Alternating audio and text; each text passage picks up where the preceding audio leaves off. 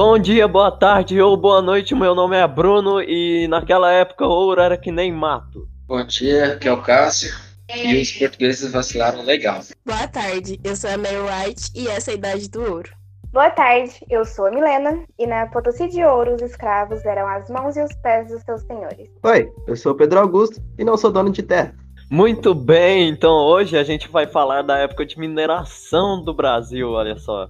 Descobrimento do ouro, Minas Gerais ascendendo aí, o ouro preto, a mudança da atividade econômica do Brasil, o Tratado de Methuen. Então a gente vai falar de tudo isso. Então fica aí que tá muito maneiro. Uou!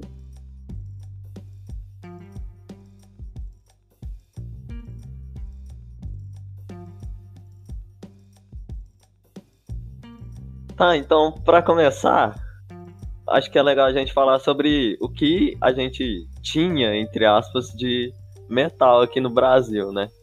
Porque quando chegaram aqui, é, tanto tava na carta lá de Peruvaz de Caminho que não tinha, que não acharam metais, né? Então, chegaram aqui não tinha metais, e aí eles passaram a, é, a atividade econômica, foi a extração do pau-brasil, né? E aí depois virou a cultivo de cana e até que depois a gente achou o ouro aluvial. Só que aí teve toda essa parada porque antes pensa, é, se pensava que, que o Brasil não ia render tanto metal quanto as colônias lá da, da Espanha estavam dando. Então aí depois, bum, deu essa mudança radical. Sim, e vale ressaltar também que, tipo, os indígenas que tinham aqui, eles não, eles desconheciam, né, desses metais. Então, os próprios portugueses que tiveram que ir atrás do ouro, né? É verdade. Aí, como que é? Tem uma passagem no texto, né, que fala disso, se eu não me engano. Tem. No texto que o André, nosso mestre André, deu pra gente. Nosso queridíssimo mestre André. Ah, não. Poxa, saco demais. Vai colocar essa parte. Puxa saco. Aí já vamos começar puxando o saco do André. Isso aí, cara. É assim que se começa um podcast bem. Mas como o Bruno falou, o valor do Brasil não estava nas suas pedras preciosas. Até porque não tinha. O valor do Brasil estava no diferencial de sua terra ser uma terra tropical e que onde você plantava tudo se dava, assim como diz a carta de Provaz de Caminha, como ele citou antes. Era só plantar e que dava. Esse era o diferencial da terra do Brasil.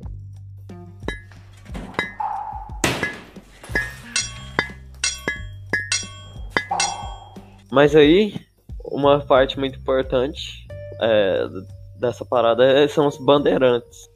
Quem são os bandeirantes? Os bandeirantes, eles eram é, organizações é, de várias pessoas e é importante salientar que é, essas é, expedições, né, as bandeiras, elas eram compostas é, majoritariamente por mulatos, por pessoas que eram filhos de, de portugueses com escravos indígenas ou africanos.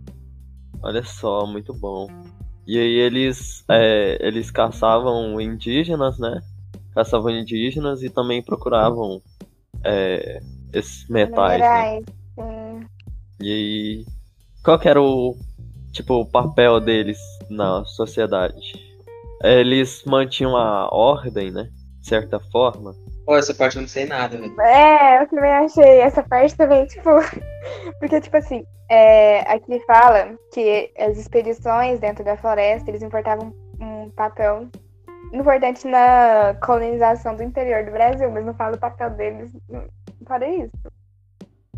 Tipo assim, eu acho que eles eram importantes para manter a ordem, tipo, quando um indígena fugia da, das missões, eles iam lá e caçavam o índio, tá ligado? Então eu acho que eles eram importantes para manter essa ordem de.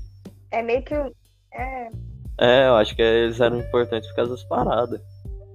Porque o índio ia lá, fugia, quem ia atrás era o bandeirante. O André falou isso, inclusive, né? Que ele Falou. que, que cortava a ca- a cabeça. Sim, mas isso é mais, é, mais pra frente fala. É, os capitães do mato.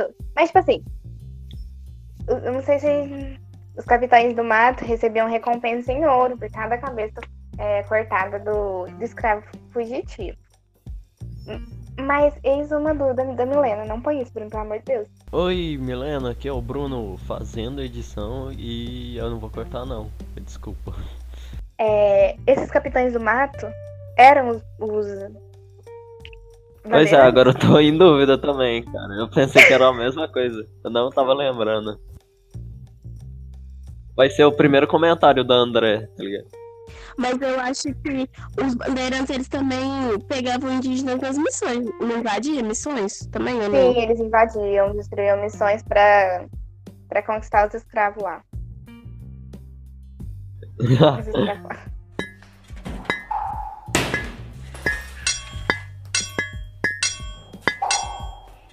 Tá, mas aí um belo dia, os bandeirantes de São Paulo foi lá, foi beber água no, no, no rio, tá ligado? Aí eles tá bebendo água, eles, ali. eles em- começam a engasgar. Aí a hora que vê, tem, um, tem ouro na garganta deles, tá ligado? Mas, então eles descobriram ouro aluvial nos rios e riachos e etc. Hum, Foi, começou tudo, né? Exatamente. E por isso tornou uma febre.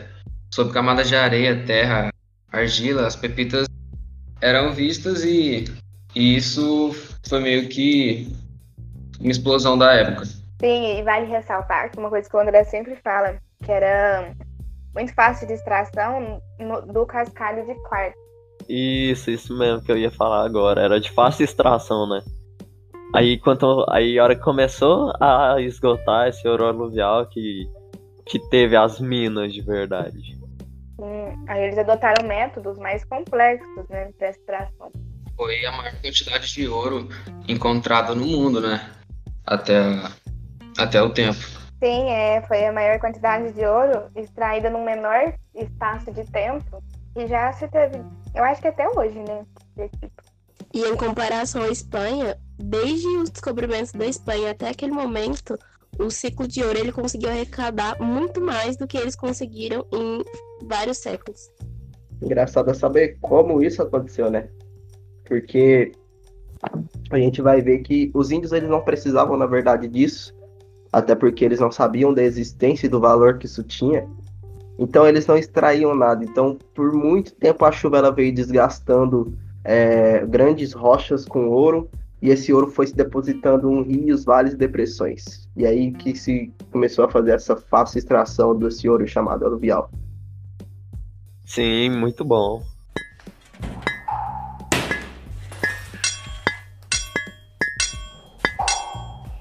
Mas aí, com esse descobrimento desse ouro, a gente começou a ter. O que a gente começou? Receber visitantes aqui no nosso país, olha só. Buscando ouro. Famosos brancos. corta, corta essa parte aí. Eu não vou cortar nada, cara. Não, não corta, não. É, até fala que já recebeu bastante caçadores de tesouros e tudo mais. No texto do André até fala, no texto do André não, no texto que o André faz pra gente ler, né? No texto do Eduardo Galeano. É, fala que até 1700 o Brasil tinha 300 mil habitantes. E um século depois, é, no final já do, dos anos do ouro, a população se multiplicou 11 vezes. Vários Indiana Jones vindo pro Brasil. É, isso levou até o rei da rei de Portugal, Dom João V, a fazer uma lei que impediam a, a migração de portugueses. Mas isso acabou que nem deu certo. Recebemos não menos de. Tre... Como que é? 300 portugueses? 3 mil portugueses? Agora eu não lembro o número exato. No texto do Galeano. Ai, também não sei.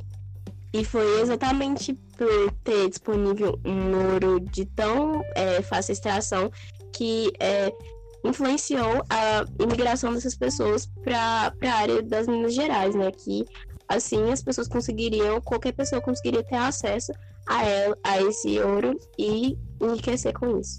Mas o Bruno tinha falado, é 300 mil portugueses que migraram para o Brasil nesse período. Tipo assim, uma média, né? De 300 mil portugueses. Mas além de, de europeus gananciosos, a gente também é, recebeu muitos. A gente também recebeu muitos escravos, né? O tráfico de, de negros da África se intensificou porque era preciso mais mão de obra. Sim, a gente também teve uma mudança de, de trabalho para alguns escravos que eles saíam dos canaviais e, e do trabalho com açúcar para lidar com o trabalho do ouro, que era bem mais exaustivo e bem mais duro para os escravos. Esse ponto que a Maria falou é muito importante.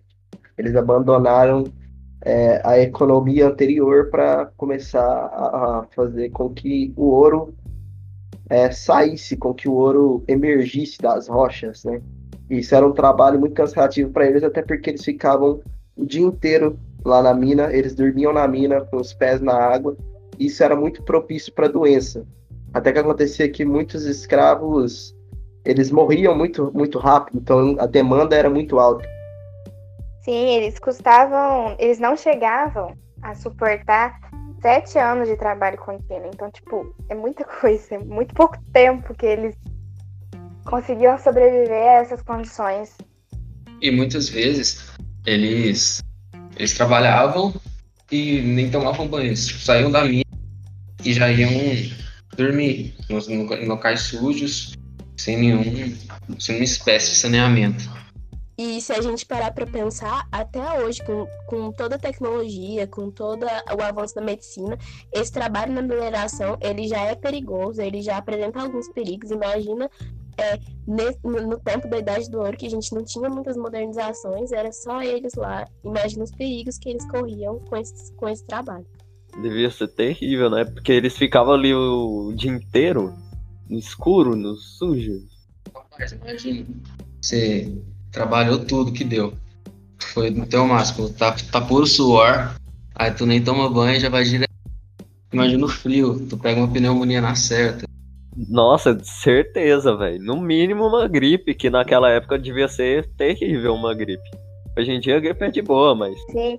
E uma outra coisa também que, que me chamou bastante atenção é tipo assim, a imposição que eles colocavam da religião, os portugueses no caso, colocavam da religião nos escravos, né? Vindo antes da travessia no Atl do Atlântico, eles batizavam os portugueses e quando chegavam no Brasil, eles eram obrigados a assistir à missa, sempre quando tinha, e eles não podiam entrar na capela maior ou sentar nos bancos. Então, tipo assim, era complicado, né? Em alguns lugares naquela época o véu ainda não tinha se rasgado. Olha aí. Não, fala a verdade. Fala a verdade, essa foi boa. Essa foi boa, essa foi boa. Eles não consideravam, eles não consideravam referências. E sabe quem vai entender elas? Eu não entendi, não. Quem vai à célula segunda-feira, uma hora, olha aí. Propaganda aqui. Eu fui, eu fui pago pelo Pedro Augusto pra fazer essa propaganda. mentira, mentira. mentira.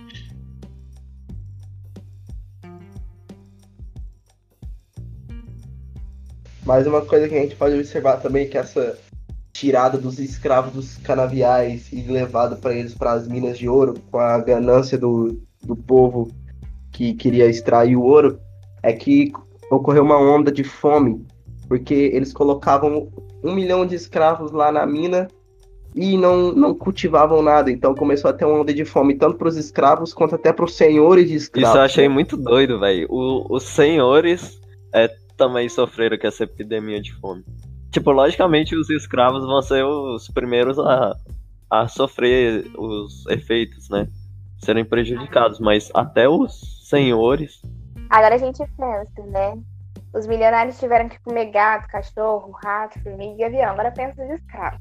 Se os milionários estavam comendo essas coisas, agora pensa os escravos.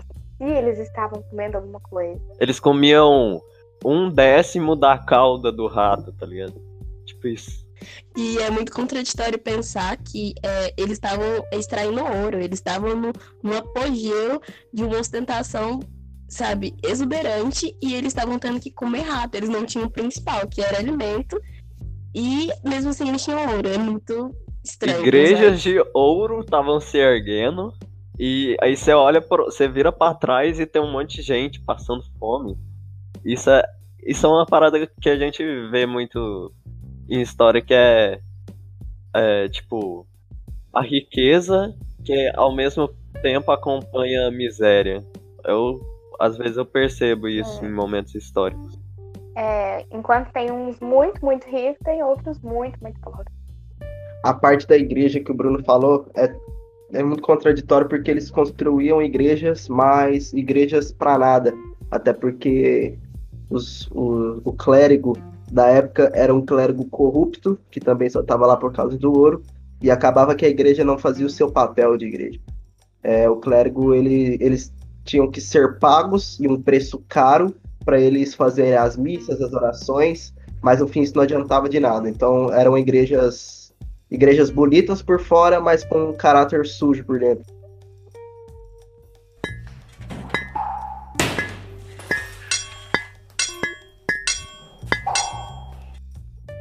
Mas já que a gente começou a falar da, da igreja e tal, vamos pular pra parte, vamos falar um pouco da vida na cidade. A gente falou um pouco da vida nas minas. Como que era as cidades daquela época? Cidades de Minas Gerais começaram a nascer. Mas então as cidades elas eram, é, como que era? É, elas estavam cheias de criminosos, malfeitores e vagabundos. Então, é, acho que uma parada que a gente pode ver é que, tipo, essa oportunidade de riqueza atraiu muita gente mal intencionada, tá ligado? Tipo, a, a ganância acabou corrompendo, é, trazendo o pior das pessoas. Até os próprios clérigos, eles usavam da imunidade deles para contrabandear ouro em pó dentro dos santinhos de madeira. Então você vê que a má intenção tava em todos os âmbitos ali. Sim, né? eles se. Por causa da. dessa oportunidade de riqueza, da, da ganância, eles se desvirtuaram do caminho de Deus, né? Apesar de que a igreja também não estava no caminho de Deus há alguns séculos, né? É, então, né? Mas enfim, mas é. É pá, é isso, cara. Você, você vê quanto que. Que a, esse tipo de coisa. Infelizmente, eu odeio ser pessimista, mas traz o pior das pessoas, velho. E como essa sociedade ela era é, oposta, porque tinha, tinham pessoas muito ricas, com muito ouro, e contrastando com a miséria de muita gente. Então, poucos tinham muitos e muitos tinham pouquíssimo. Uma coisa que você falou sobre a sociedade brasileira, a- com a, a descoberta dos minérios aqui em- na região sudeste, a capital, que antes era em Salvador, na Bahia, passou a ser em Rio de Janeiro, para facilitar o acesso pra, de Minas Gerais. Sim, né? Porque a atividade econômica mudou, e aí o Nordeste que produzia cana já não passou a ser o centro econômico. Aí eles mudaram aqui pro Sudeste.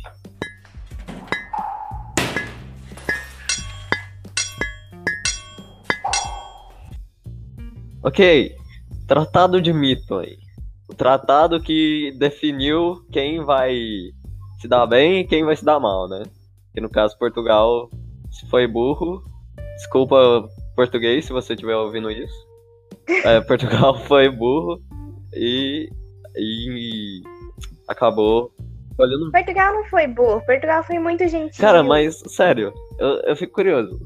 Tipo, Portugal tava em dívida com a Inglaterra, né? Por isso que eles tiveram que fazer esse contrato.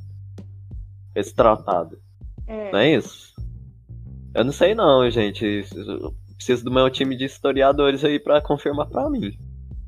É mais ou menos assim, porque eles faziam um- um- uma troca. Portugal cedia os vinhos e a Inglaterra os, os panos. Tanto que esse tratado de Nitem é chamado o, é, o tratado de, de é, tecidos e panos.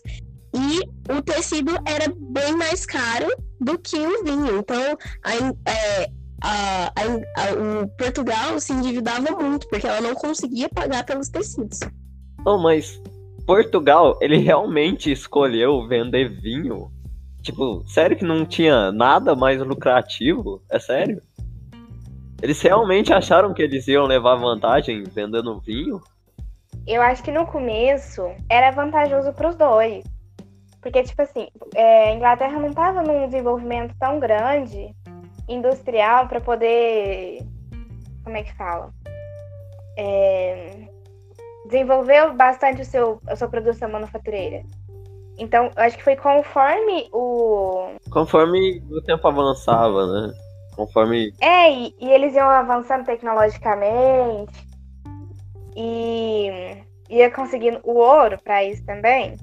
Até porque, por exemplo, o vinho não dava para pagar porque as pessoas consomem muito mais roupa do que vinho, né? É meio que lógico. Ainda mais nas colônias, porque não foi só Portugal que o, o tratado não foi assinado só para a metrópole, né? Foi assinado também para as colônias, tanto que no Brasil teve todo aquele negócio de o governo, o governo, o, os portugueses, né? O governo de Portugal mandou incendiar os teares as afiações do Brasil para eles ficarem realmente 100% dependentes da Inglaterra no, no, sentido de tecidos e roupas e tudo mais. E, e no, no, a Inglaterra estava sendo muito beneficiada, porque quando ela, a Inglaterra e a França se tornaram novas potências, Portugal eles teve que fazer algum, alguns tratados e algumas alianças mesmo com a Inglaterra. Então ele abriu seu mercado. É, acabou com o pacto colonial e deixou a Inglaterra comercializar os seus produtos aqui, o que favorecia cada vez mais a Inglaterra em vez da, de Portugal. Olha aí, e aí Portugal foi vendendo. É, Portugal não, né? Inglaterra foi vendendo tecido, foi recebendo ouro. A hora que a gente vê, Revolução Industrial e a Inglaterra se tornou a, a nação mais desenvolvida, né? Se a gente pode podemos dizer assim. Bem na cara de Portugal. Nossa, oh, sério, aquele dia, eu não sei quem quem, quem quer que fosse o rei de Portugal na época da Revolução Industrial, ele deve ter ficado muito triste, velho. É, esse cara deve ter ficado muito triste.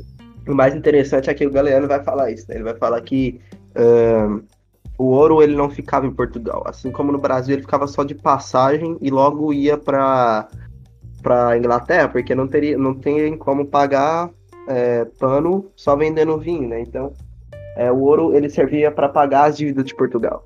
E como Caio Prado falou também, que é um sociólogo, ele disse que o Brasil ele era visto como é, para Portugal somente com uma visão financeira, não como uma visão social ou como colônia de pessoas, mas uma visão financeira que eles usavam para pagar as suas próprias contas. Sim, uma, uma, frase muito famosa que o Galeano fala no livro dele é que o ouro brasileiro ele deixou buracos no Brasil, templos em Portugal e fábricas na Inglaterra. E uma coisa também que eu acho bastante interessante em falar, é assim, a gente tem que entender todo um contexto também, né? Como que Portugal estava. E a gente também pode olhar a Espanha, que do mesmo modo que a prata de Potosí apenas passava pelo, pelo solo espanhol, o ouro de Minas Gerais também só transitava em Portugal. Essas duas metrópoles eram apenas intermediárias dessa quantidade de, miné de minerais que elas acharam, né? E elas podiam ter usado eles para terem se desenvolvido, só que foi uma coisa que não aconteceu. Olha só, muito bom.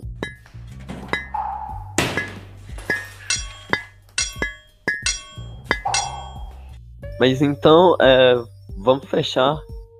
Qual foram as consequências da, é, da mineração de ouro no Brasil? É, ela serviu para aumentar a população no Brasil, né? E fortaleceu mesmo o comércio interno e as organizações aqui dentro.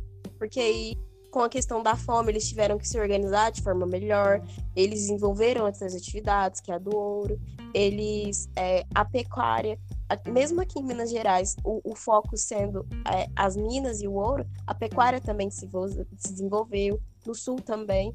Então, se desenvolveu, é, esse momento se desenvolveu, teve um grande desenvolvimento do comércio interno, e é, ao passo que na, na era do, do açúcar, era muito voltado para o comércio interno, comércio, externo. E isso mudou nesse momento no Brasil. Isso, muito bom. E outra consequência também, né, foi é o desenvolvimento muito aqui do, de Minas Gerais, do Sudeste em geral, né? Que antes era concentrado mais no Nordeste, com a cana-de-açúcar, passou a se voltar pro sudeste com a mineração. Isso mais no momento da mineração, né? Porque no fim do século XVIII, embora não tivesse acabado os diamantes e, e o ouro e tudo mais, Minas Gerais caiu num abismo de decadência, ruína, porque a intenção deles aqui era só explorar, né? E isso foi um problema também depois, olhado a longo prazo. Sim, com certeza. Revolução industrial em si também, de certa forma, foi uma consequência, né? Do, de todo o ouro. Sim, é. Foi, eu acho que é uma das mais importantes, né? Tipo assim, que mais impacta na gente hoje, né? Tem impacto até hoje na nossa Sim, vida. a, caraca, eu não, eu não consigo imaginar um mundo sem. É, em que a Revolução Industrial não aconteceu. Impossível. E o ouro no Brasil, uma outra coisa também é que aqui ele não não ficou ouro pro Brasil, assim, né? Eles não investiram em nada aqui, só nas igrejas, né? Que foi como vocês já falaram antes e tudo mais. Grandes igrejas foram feitas com ouro, bastante ornamentadas e tudo mais. Igrejas foram ornamentadas e ficaram aí de, de legado, de certa forma, dessa época, né? Sim, Hashtag Ouro Preto 2020, segundo a DM. tá escutando, né, André? E André, você tá ouvindo isso? Ouro Preto, hein? Esse ano, hein? Ó, Ouro Preto. Acabou a quarentena, era o Não, preço. acabou. O dia que acabar, eu quero um, um- que, a, que uma van já passa aqui, tá ligado? O ônibus já para aqui na frente, a gente, já- eu já subo, aí já vai direto. Minha mala já tá até pronta. Muito bom. Mas aí, a conclusão que, eu- que vocês tiram disso tudo? O que, que vocês acham? Dá pra se concluir que o Brasil era muito rico, né? Porque se em, em menos de um século eles conseguiram tirar mais ouro do que a Espanha em vários séculos, demonstra que o Brasil era muito, muito rico. Mas é aquela coisa, né? Você olha, você olha de fora, no Brasil é ricão, tem igreja de ouro, não sei o que, você olha de perto, tem gente passando fome. E é um sistema que se reproduz até hoje, né? Poucos com muito e muitos Aí, com comunismo, comunismo. Ei, André, Infelizmente, o- os impactos que deixaram para o Brasil economicamente foram negativos até sim, hoje. sim.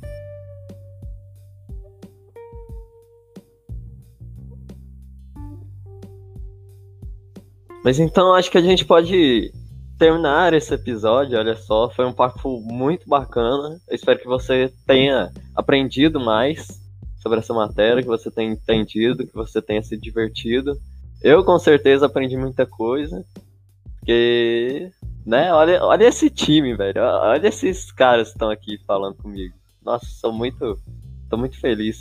Então, autógrafo depois, Bruno. obrigado, obrigado. Mas então, mu- muito obrigado por ter aceitado o convite. Cássio, Maria Clara, Milena, Pedro Augusto.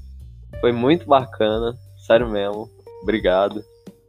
Espero que a gente possa fazer mais podcasts de história. Aí, Revolução Francesa tá aí, né? Ai, quero. E pá, não sei, né? Vamos ver. Revolução Francesa vai ser tudo. Vai. E André, não esquece da monitoria da Milena. Não, não se esqueça, André, a Milena tá aqui. Ela inclusive me falou que ela só participou dessa, desse podcast por causa da sua monitoria. hein? Olha, trabalhando como monitora já, ensinando o povo já sobre é, a Vila Rica. Olha aí, De Ouro já, tá exercendo a profissão. Mas você não vai pôr isso não, viu, Bruno? A potência do ouro. A potência do ouro. Então, obrigado. Até mais. Obrigado, obrigado por ter ouvido. Obrigado. E falou. E agora o Pedro Augusto vai fazer a saída que ele tinha prometido fazer. Fala aí. Falou aí, meu. Ai, ai.